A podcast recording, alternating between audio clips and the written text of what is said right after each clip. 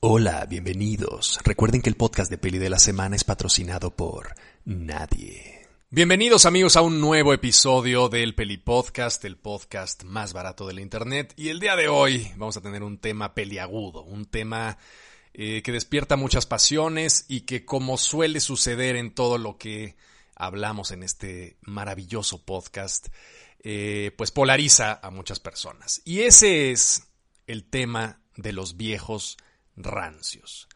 ¿Y a qué me refiero con viejos rancios? Ni siquiera me estoy refiriendo a señores que pasen ya de la tercera edad, que tengan más de 65 años y que tengan opiniones a lo mejor un poco anticuadas, sino simplemente me refiero a todos esos seres humanos que consideran que todo lo que está ocurriendo actualmente en términos artísticos, en términos sociales, en términos políticos, es producto de la decadencia de la humanidad. O sea, que todo lo que estamos haciendo ahorita no tiene sentido, es, eh, tiene poca calidad, que todas las cosas este, antes eran mejores, eh, que no hay nada nuevo bajo el sol. Y un poco lo que me enternece de este pensamiento es que eh, la referencia inmediata que, que utilizan estas personas que dicen que todo tiempo pasado fue mejor, es una referencia de hace 30 años. O sea, dicen, el cine ya no es lo que era en los años 70. Ok, estoy de acuerdo. El cine ya no es lo que era en los años 70. Yo soy el primero que digo estas, este tipo de cosas. Además, el cine de los años 70 me parece un cine eh, no sé si lo he hablado aquí en el Peli Podcast, pero sí lo he hablado en el Cine Club y en otros lados. El cine de los años 70 se me hace el momento más eh, incendiario y, uno de los momentos más interesantes que ha tenido Hollywood. Pero eso no significa que no pueda haber otro momento así en 10 años o que estemos viviendo eso en algunas películas que siguen teniendo ese espíritu incendiario. Entonces, un poco lo que me da ternura es que siempre recurrimos para validar este concepto de que el pasado fue mejor que lo que estamos viviendo ahora, recurrimos a cosas a más mm, a una o dos generaciones atrás. Cuando la historia de la humanidad tiene miles miles, miles de años. No sé si lo he mencionado aquí porque ya estoy viejo y tengo principios de Alzheimer, pero hace 40.000 años surgieron una serie de pinturas, o al, menos las pinturas más antiguas de las que tenemos registro, este, están en Indonesia, las pinturas rupestres más antiguas de las que tenemos registro están en Indonesia y tienen 40.000 años aproximadamente de eh, antigüedad.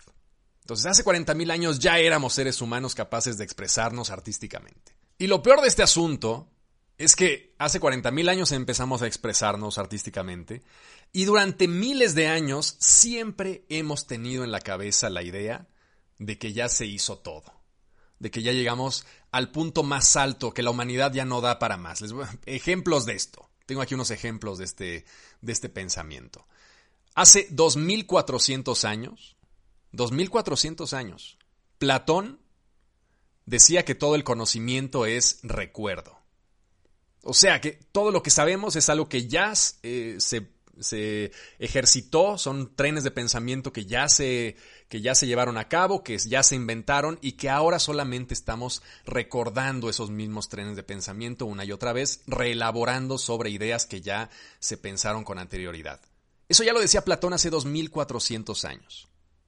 Luego, si nos vamos más para atrás, y si ustedes son religiosos, yo la verdad es que no lo soy, pero eh, me interesa mucho la parte religiosa de la historia de la humanidad porque es un reflejo muy claro del estado de la cultura y de una serie de cosas.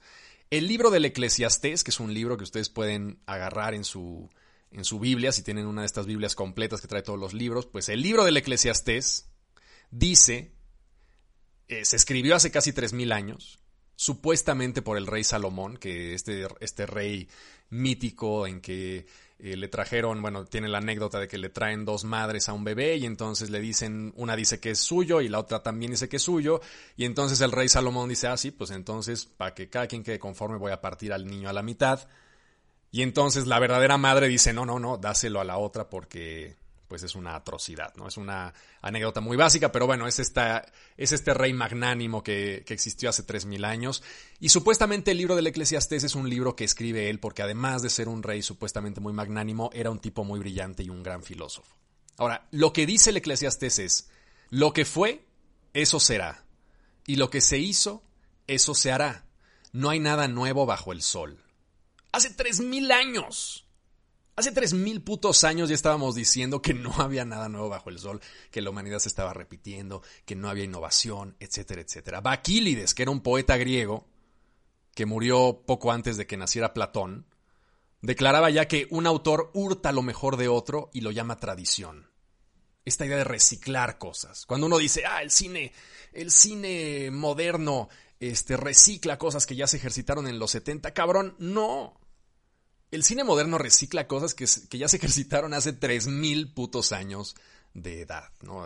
Hace 3000 putos años de antigüedad. Entonces, me parece, primero ese es mi primer punto, que me parece un poco sencillón y burdón creer que pues estamos ahorita viviendo de pensamientos que se crearon hace 30 años, cosa que no es verdad, y que el arte está repitiendo cosas que se crearon hace 30 años, cosa que tampoco es verdad. Todos hemos tenido, la humanidad ha tenido un proceso de elaboración mental de milenios, a lo largo de milenios. Y siempre, una cosa que me da mucha risa es que siempre pensamos que ya lo creamos todo, ¿no? Desde, desde el inicio de los tiempos, seguramente había un pinche chamán ahí, este, bailando para traer las, para que lloviera y que las cosechas fueran fructíferas. Y los güeyes dirían, ah, pues es que este güey ya está imitando al otro chamán de hace, era el anterior chamán era mejor y ya no está, ya no, ya no está creando nada nuevo. Así somos. Ahora, tomando en cuenta que así somos, me parece un pensamiento muy chaqueto y muy chafa el hecho de denostar las obras artísticas, los productos, no solamente artísticos, sino incluso de entretenimiento que se hacen el día de hoy. Y como somos un podcast, o como yo soy un podcast, o como yo soy un podcastero de cine, no sé cómo se llaman los cabrones que hacen podcast, debería investigarlo. Eh, pero como soy un podcastero de cine, a mí lo que me interesa es el cine y a los que están y a ustedes que están escuchando también. Entonces vamos a hablar de este fenómeno en el cine. Y creo yo que el mayor exponente de este fenómeno viejuno de decir, ah, ya todo está, ya, ya no hacen las cosas como antes, son, es o se queda reflejado más bien en la eterna batalla del cine de superhéroes. ¿Qué ha pasado con el cine de superhéroes? El cine de superhéroes es un cine que tiene muchos detractores, entre ellos yo, pero no porque considere que es un cine eh, eh, digamos que no deberían de hacerse películas de entretenimiento. A mí me molestan a veces las películas de superhéroes porque me frustra que sean tan malas. O sea, me encantaría ver una gran película de superhéroes. De hecho, va a sonar muy cliché, pero me parece que la segunda película de Batman de Christopher Nolan es una gran película de superhéroes. Una gran película de superhéroes. Me entretuvo, me divirtió, me lo pasé bien, dije qué chingón, me emocionó. Incluso, y, y esto es 100% verídico, me entretuvo muchísimo la conclusión de los Avengers. Esta película de, de Thanos y de estas dos películas finales en donde se juntaba todo, ya no me acuerdo ni cómo se llamaba, una Infinity War, no sé ni cuál es cuál, pero me entretuvo muchísimo. Dije, mira, qué bien, una cosa muy desaforada, este, pues totalmente irrestricta en que estaban tratando de echar todos los millones de dólares al asador y, dije, mira, esto es lo que se logra o sea, cuando estos güeyes quieren tirar ya todo, toda la pinche carne al asador, esto es lo que sale y me parece un buen cine de entretenimiento. Evidentemente no lloré cuando hicieron el chasquido final, si no la han visto, pues véanla, este, es una película muy entretenida. Pero me pareció un producto muy digno de superhéroes y de entretenimiento que pues funciona. Digo, esto, esto es algo que me gusta y que puede funcionar en el, en el género. Ahora, el problema es que muchos creadores cinematográficos, muchos directores, muchos autores, artistas, este, han hecho declaraciones en contra del cine de superhéroes como un todo. Y ya de entrada, cuando alguien ataca a un género completo, sabemos que sus argumentos van a poderse, digamos, derrumbar con cierta facilidad. Cuando alguien dice, todas las películas románticas son malas, todas las películas que hablan del amor son chafísimas. Cabrón, no, pues que es Casablanca, sino una película, una gran película de amor, que es Punch Drunk Love, sino una muy buena película moderna de amor, y como ellas hay 100. No, que el, cine de terror es terrible, siempre es un cine de explotación. Bueno, mil películas que valen la pena de terror. El cine de ficheras es terrible, el, el video home es terrible. Siempre hay películas que valen la pena en video home. Pues qué chingados es la cumbia asesina, sino uno de los grandes video homes de la historia. Lo que pasa es que nadie los ve pero hay grandes cosas en el video home, que es el Chrysler 3000, sino una grandísima película de video home de narcos al más puro estilo de los hermanos Almada en anfetaminas. O sea, realmente, este, son películas que siempre hay algo, siempre hay algo que vale la pena, incluso dentro de las películas más jodidas, incluso dentro de la peor película de superhéroes, que no he visto Batman contra Superman, pero que me dicen que es muy mala, seguramente incluso dentro de Batman contra Superman hay alguna cosa que es rescatable. Algo un fotograma, un momento, una algo, una combinación entre música y atmósfera, algo. Seguramente hay algo rescatable de Batman contra Superman. El problema es que nos gusta siempre juzgar en absolutos. Y cuando alguien juzga en absolutos, normalmente es muy fácil torpedearle su argumento. ¿Qué ha sucedido últimamente? Pues que Scorsese, que Ken Loach, que Alejandro González Iñárritu, este, han hablado del cine de superhéroes como un todo condenable. ¿Qué es lo que decía Scorsese? Scorsese dice, es que el cine de superhéroes es como un parque de atracciones. Bien, a mí me encantan los pinches parques de atracciones, ¿no? Si ahorita me llevas a Disneylandia, te digo, sí, a huevo. Además, llevo un año sin salir de mi casa. Súper, vamos a Disneylandia. O sea, ¿qué tiene de malo un parque de atracciones? No, que no se puede llamar cine, no era el otro argumento. Es que el cine de superhéroes no puedes, no puedes considerarlo cine. Cabrón, ¿en serio? O sea, ¿cuáles son los parámetros entonces para, para considerarlo cine? No todas las películas, o sea, tiene que ser high art. Tiene que tener un plano de cinco minutos este, de la hierba moviéndose. O sea, ¿cuál es el parámetro? Evidentemente, este, el cine de superhéroes, yo no lo pondría entre mis cines, entre mis, entre mi género favorito, si hablamos de géneros como un todo, voy a pecar ahí. Pero si hablamos de géneros como un todo, no es un género en el que yo suela encontrar cosas que me agraden. Pero de allá decir que no es cine todo el género de superhéroes. O sea, es un absolutismo, pues francamente chafa, ¿no? Y luego, bueno, evidentemente todas estas declaraciones pues armaron todo un debate en las redes sociales, la gente fue a mentar madres, este, la gente que ama a Marvel o a DC estaban diciendo que este güey era un viejo rancio, este, pero creo que el, el argumento es ese. El gran problema del argumento es juzgar en total, es decir, que hay temáticas que no se deben ejercitar, decir que todo tiene que ser solemne, que todo tiene que ser serio, que todo tiene que tener un significado este, social. Ese, ese problema, cuando uno limita el arte, eso fue lo que intentaron hacer en la Unión Soviética. Cuando ganó la Revolución Soviética, la Revolución Rusa, que fue un auténtico desmadre, y se armó todo este rollo y bueno, eh, muertos y los pogroms y este Stalin mandando a la gente a Siberia, o sea, cosas terribles. Los artistas que estaban en México dijeron, a huevo, cabrón. Finalmente, Rivera, este, los grandes muralistas, Siqueiros, este, todos estos muralistas que eran muy de izquierdas, incluso Orozco, que era un poco un muralista con menos ideología así como muy clara, este, se pusieron contentos porque dijeron, claro, este, es momento de que haya una nación que esté potenciando el arte social, como nosotros.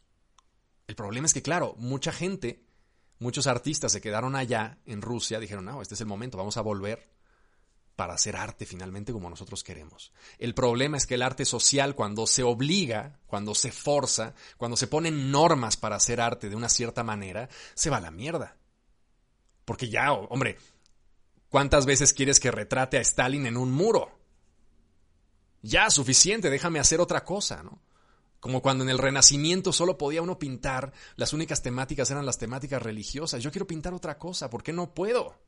Pues porque el canon dicen que tienes que hacer esto. Entonces, ese fascismo, que yo la verdad es que veo muchas líneas de conexión entre estos pensamientos como de denostación del arte popular y el fascismo, de decir, no, es que el arte tiene que ser así, el arte tiene que ser solemne, nos tiene que poder decir algo, nos tiene que emocionar políticamente, nos tiene que transmitir un, que tiene que ser cada película, que es algo que también me alucina mucho de estos tiempos, cada película tiene que ser un microcosmos de todo tiene que estar balanceado. Si tú pones a un hijo de puta, el hijo de puta tiene que recibir un castigo, porque si no, no jala la película.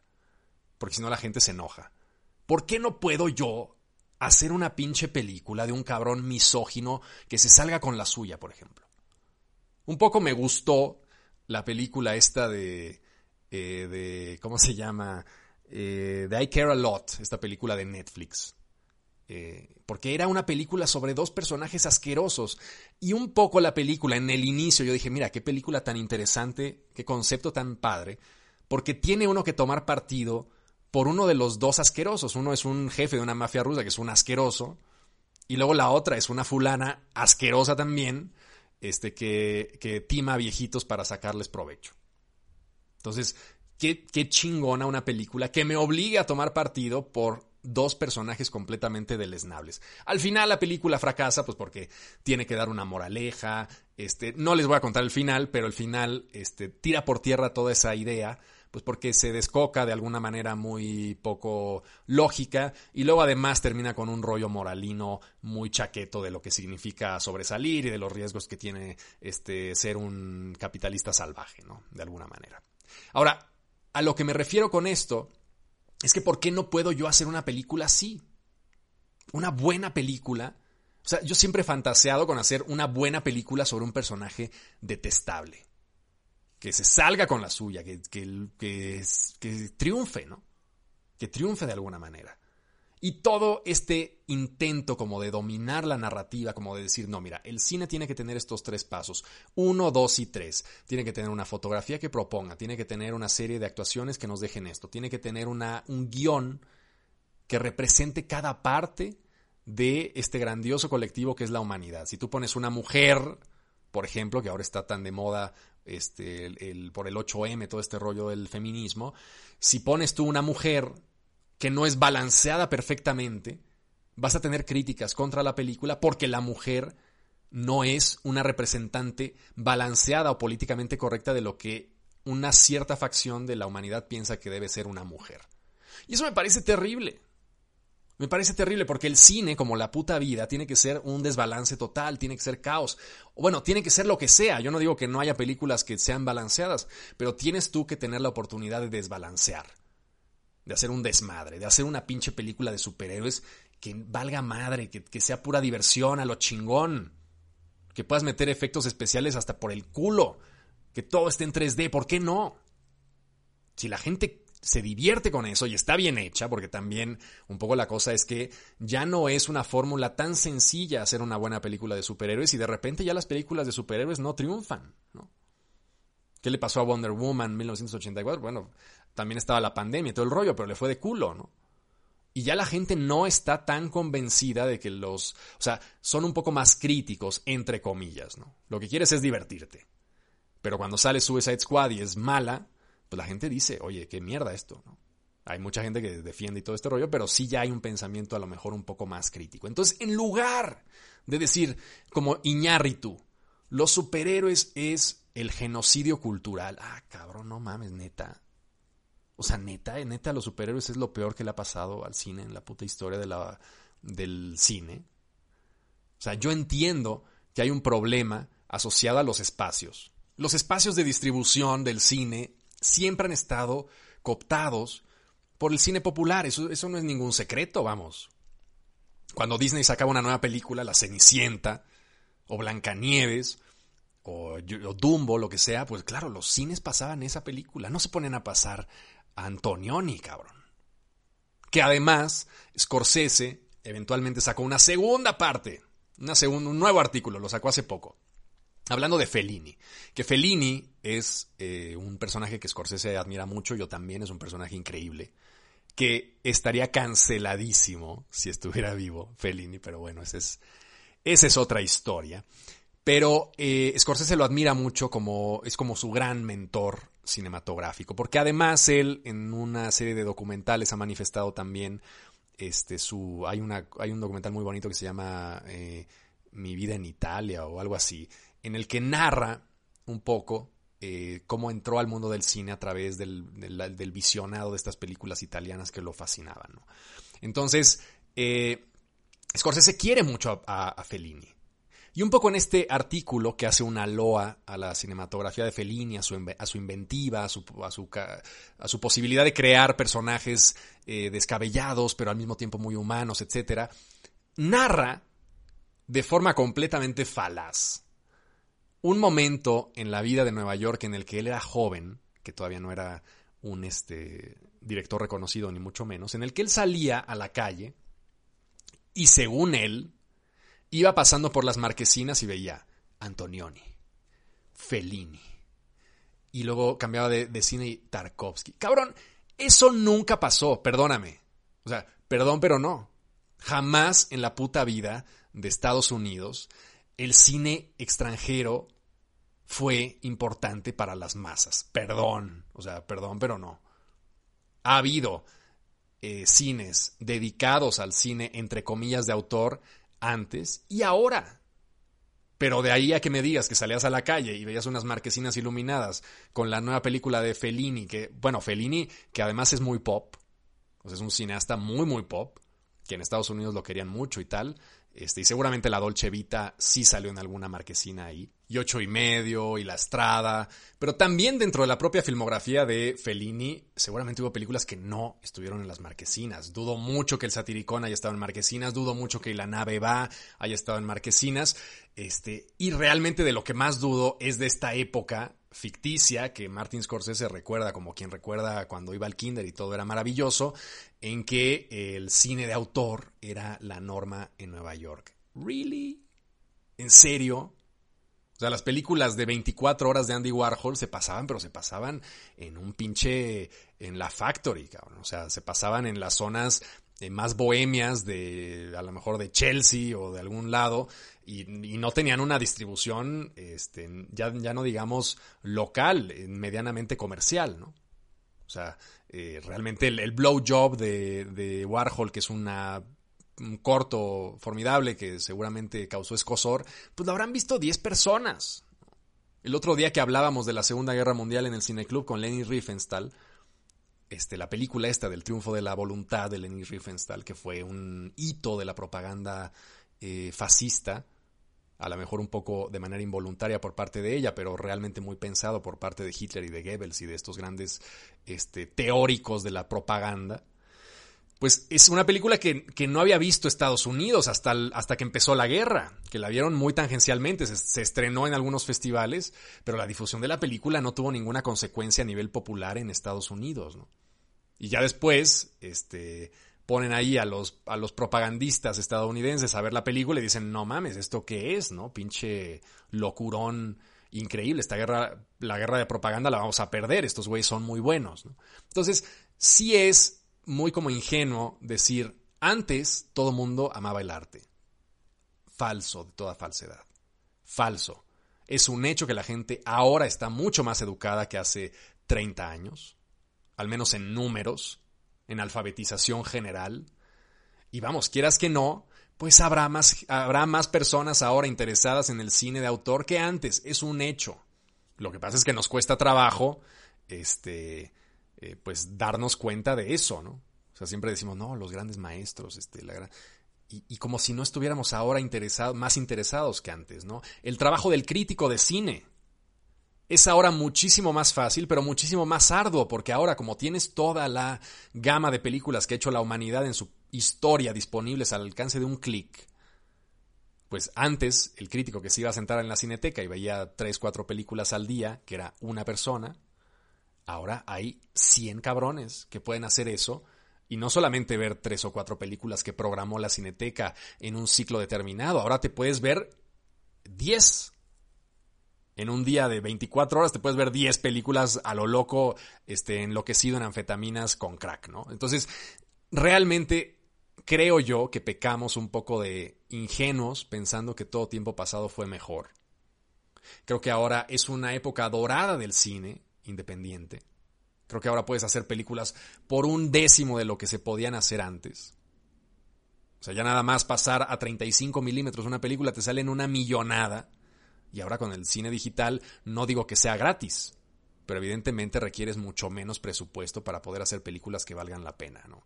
Voy a decir una tontería, pero esta película que salió ahora de Zoom, filmada en Zoom, que se llama The Host, que está en Netflix, pues es un ejemplo de eso, ¿no? Cine independiente de terror que funciona y que costó tres pesos y que tiene una inventiva y que de alguna manera las cosas cambian. Lo que pasa es que, claro, para los críticos antiguos, Los críticos que tenían que ir a la cineteca y que se movían y que investigaban y que había un proceso bibliográfico muy complejo porque tenías que ir a las hemerotecas y tenías que hacer un trabajo que ahora ya no se hace porque lo tienes al alcance del clic, puedes googlear cualquier cosa. Sienten que los críticos de ahora son críticos más amateurs. Y no estoy diciendo que yo sea crítico, yo sí soy un crítico amateur, pero los críticos de oficio. Entonces los viejos dicen, no, los jóvenes ya tienen todo más fácil. ¡Qué bueno, cabrón! Qué bueno que tengan todo más fácil y puedan ver ahora en su pinche casa todo el festival de Rotterdam sin tener que ir a Rotterdam, que antes iba un cabrón que le pagaban los viáticos y ahora pueden ir 100 güeyes que están interesados en ir y echarse todas las películas desde sus casas, ¿no?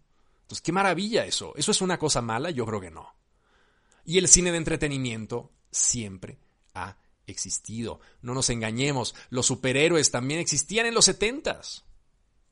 Los cómics de superhéroes fueron de las primeras cosas que salieron de entretenimiento masivo a principios del siglo XX, ¿no? Entonces, realmente me parece como un discurso muy torpe, bastante ingenuo que no nos tenemos que comer. O sea, ya sé que nos gusta sentirnos el rey del mambo o las reinas del mambo y decir, ah, este pendejo no ve a Belatar, no sabe, no ha visto Satan Tango, qué pobre básico, o no, no sabe quién es Labdías, ah, pobrecito imbécil. La ignorancia se cura con un clic, con ganas. Ese es el punto número cero. O sea, no has visto puede decir cualquier cosa. Todos tenemos lagunas mentales terribles, ¿no? Lagunas culturales terribles, tremendas, ¿no? Puede haber alguien que no haya visto, yo qué sé, El Padrino, por, decir una pendejada. Y entonces todo el mundo, ah, no mames, no ha visto el pinche güey, pinche inculto. Cabrón, lo único que requieres para curar eso es sentarte dos horas y media a ver El Padrino. Está disponible, ¿no? ¡Qué maravilla! Entonces, realmente lo que tenemos que hacer no es tratar de eliminar a géneros, que me parece una pendejada. O sea, diciendo que los superhéroes son el genocidio cultural, no seas pendejo. Genocidio cultural, el de los fascistas que mandaban quemar libros en la plaza de Berlín, ¿no? Cabrón. Y aún así no lograron eliminar nada, ¿no? Porque la humanidad está tan interconectada ya ahora que, que quemes 5.000 libros en una pinche pira en medio de una plaza no significa nada ya. El conocimiento está tan blindado y hay tanto, hay una sobreoferta de conocimiento tan grande desde Aristóteles, desde los clásicos este, hasta ahora, que nunca vas a poder eliminar eso. El genocidio cultural no existe, es una pendejada, es un concepto pendejo, ¿no? Para generar clics, para generar controversia, para ser Iñárritu, que es un fulano que tiene muchos aforismos que generan eh, bastante controversia. ¿no? Entonces, no caigamos en esos juegos. Este, vean el cine de superhéroes si les gusta defiéndanlo, defiendan sus gustos con lógica y con sentido y con referencias y con cultura y digan, a mí me gusta Batman contra Superman, chinga su madre, me gusta, me emocionó. Sé que hay un giro ahí con el nombre de la madre de uno de ellos o de los dos, no sé cómo funciona y que parece que es un cliché y tal, pero defiéndanlo, si les gusta, defiéndanlo. Ahora, defiéndanlo desde la inteligencia y no desde el fundamentalismo que usan los mismos viejos rancios del otro lado del espectro. No sean viejos rancios fundamentalistas de Marvel o de DC diciendo, no mames, esto es buenísimo, Joker, puta obra maestra, tal. Sean un poco críticos de ese lado. Y también, si, si a ustedes les gusta el Ficunam y se echan todas las películas del Ficunam y piensan que todo lo demás es mierda, también anímense a entender un poco más cómo funciona la mente y los esquemas y la estructura de lo pop, porque también en esas películas y en esos géneros hay cosas muy, pero muy valiosas. No sean fundamentalistas. Esa es la conclusión de esta pinche media hora este, de podcast que los, que los obligué a escucharme. Es no sean fundamentalistas. Nada bueno sale de un personaje que piensa que algo es infalible, que algo es la solución de todos los problemas. O sea, la vida es mucho más rica, afortunadamente, y mucho más compleja para darle solución a través de una sola cosa. Para tratar de erradicar algo y pensar que la, erradicación de ese algo va a ayudar y va a mejorar todo y va a convertir la noche en día y todos vamos a ser felices y todos vamos a leer este, a Proust y todos vamos a saber quién es este, Thomas Mann, ¿no? Entonces, no, no va por ahí la cosa. Va por un sentido de compartir, pienso yo. A la mierda los críticos que consideran que eres un ser inferior intelectualmente hablando si no has visto algo. A la mierda. Esa gente debe desaparecer. El chiste de todo esto es compartir. La labor de un ser humano racional es no sentirse por encima de los demás, sino compartir. Ah, ¿no has visto esto? Cabrón, te lo presento. Mira, dedícale, vamos, lo lees en, en dos días, dedícaselo. Neta está muy bueno. Este libro está buenísimo. Léelo, está cabrón. Pero esa, ese intento como de antagonizar es lo que nos lleva precisamente a los comportamientos más pendejos de la humanidad, que son, están fundamentados en la violencia. Claro, cuando alguien me dice, oye, eres un pendejo porque no has visto esto, digo, chinga tu madre, ¿no? O sea, evidentemente eso, esa es la reacción más lógica. Si yo digo, oye, el cine que te gusta no es cine, te digo, vete a la verga, ¿no? En cambio, si Scorsese dice, oye, a mí este cine no me gusta tanto, pero fíjate en este otro, y sí, yo sé que hay cosas valiosas en los superhéroes, pero mira, aquí también hay cosas valiosas, métete. La respuesta es totalmente diferente. Hay que invitar, hay que llevar de la mano, no hay que sentirnos que somos la riata. Somos seres humanos de quintísima y seguramente ha habido seres humanos mucho más brillantes que nosotros en toda la historia de la humanidad que ni siquiera nos acordamos de ellos. Entonces, no seamos tan pinches egocentristas pensando que nosotros tenemos la verdad absoluta. Cuando yo digo que una película no me gustó, no estoy diciendo que ustedes son pendejos porque no les haya gustado, o porque, porque les haya gustado más bien. Lo que estoy diciendo es que a mí en lo personal no me gustó, no me pareció, pero en jamás intento que crean que es una eh, que los devalúa el hecho de que les haya gustado algo o no les haya gustado algo. Y todos tendríamos que ser así. No como yo, porque yo soy un asco de persona, pero todos tendríamos que tratar de, que, de invitar a los demás. No quiero que sean como yo. Quiero que utilicen esa filosofía de intentar invitar a los demás a un conocimiento que a nosotros nos parezca valioso. Eso es todo. No sean fundamentalistas, no sean pinche ISIS de la cultura. En fin, les mando un abrazo y nos vemos el próximo, la próxima semana con eh, otro episodio del Peli Podcast, de Peli de la Semana, el podcast más barato de internet. Y si les gusta el podcast, recomiéndenlo. Sienten a su abuelita escucharlo, sienten a su tía, a su mamá, a su papá, a su tío, el borracho que se pone mal en, las, en los 15 años de sus primas. En fin, les mando un abrazo a todos, nos vemos, chao. Este fue el podcast de Peli de la Semana, el podcast más barato de la Internet. Y recuerda, el podcast de Peli de la Semana es patrocinado por nadie.